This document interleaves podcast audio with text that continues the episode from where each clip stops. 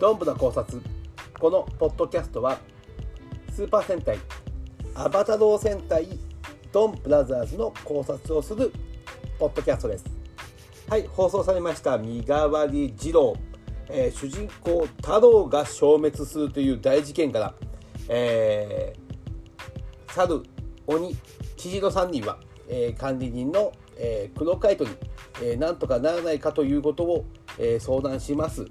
かしなかなかどうしてうまくいかないわけでございますが、えー、この事態が初めてだどうすればなるかというのと特に印象的だったのは黒カイトの、えー、彼が負けるのであれば自分の強さのみだというふうにのみだと思っていたというセリフが、えー、少し印象的でした。はい、そして、えー、もう一人のキャラクターが現れるわけですが今回は6人目のヒーローの登場回の前日譚前日という単になるわけでございますが、えー、桃谷二郎、えー、ヒーローマニアのこの青年は、えー、実は太郎と同じ、えー、桃に乗って、えー、人間の世界に現れるわけですがお個人で過ごした彼が、えー、彼なんですけど。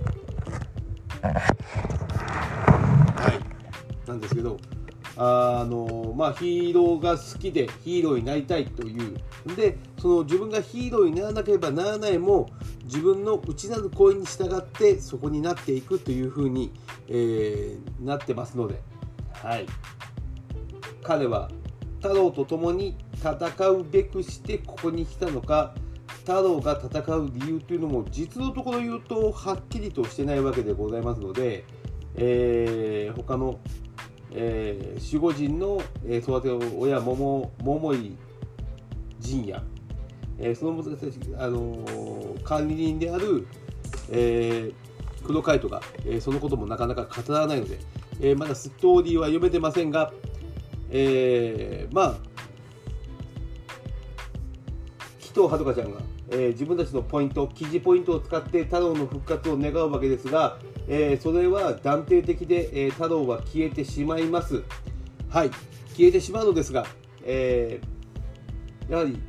そのポイントを使ってしまったせいで弊害が起きてきます。前回、えー、記事の剛、えー、記事ブラザーがえー、自分の、えー、もっといい風になりたいということで自分の欲に従い、えー、あの記事ポイントを使うんですがその時も奥さんが倒れるという事態が発生しました、えー、今回も、えー、犬塚翼がえー、重度になった警察官に追われてその時に、え、バイクで引きかけたから、え、奥さんが倒れた風に見えるのですがもしかすると記事ポイントを使ったがために倒れてしまったのではないかというふうに思います。うん私はですね、え前回、え紀藤遥ちゃんが、えポイントを使った時に、え別の、えドンブのナーズが現れた時に犬とキジのキャラクター、えー、セリフの使い回しの仕方が、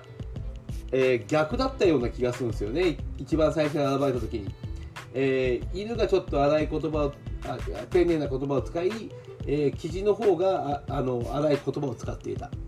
えー、そうなってくるとあの2人のキャラクターっていうのは実は逆なんじゃないかっていうのともしかすると、えー、犬とキジあの時は別人だったのではないかなというふうに思ったりして見ています。はい、えー、ということで、えー、次回ついに記事の予想してましたが闇落ちし退治になってしまいます。もしかすると彼はそういうふうな素,、えー、素養を持っていた方持っていたので、えー、記事ポイントで、えー、なんとかその状況を抑えたのですが、えー、記事ポイントを太郎の復活ために使ってしまったがために、えー、彼は闇落ちしてしまうのではないかなと思って見ております。えーはい、ということで、なかなか面白い話になり上がってて、はい、果たして太郎の復活はなるのか、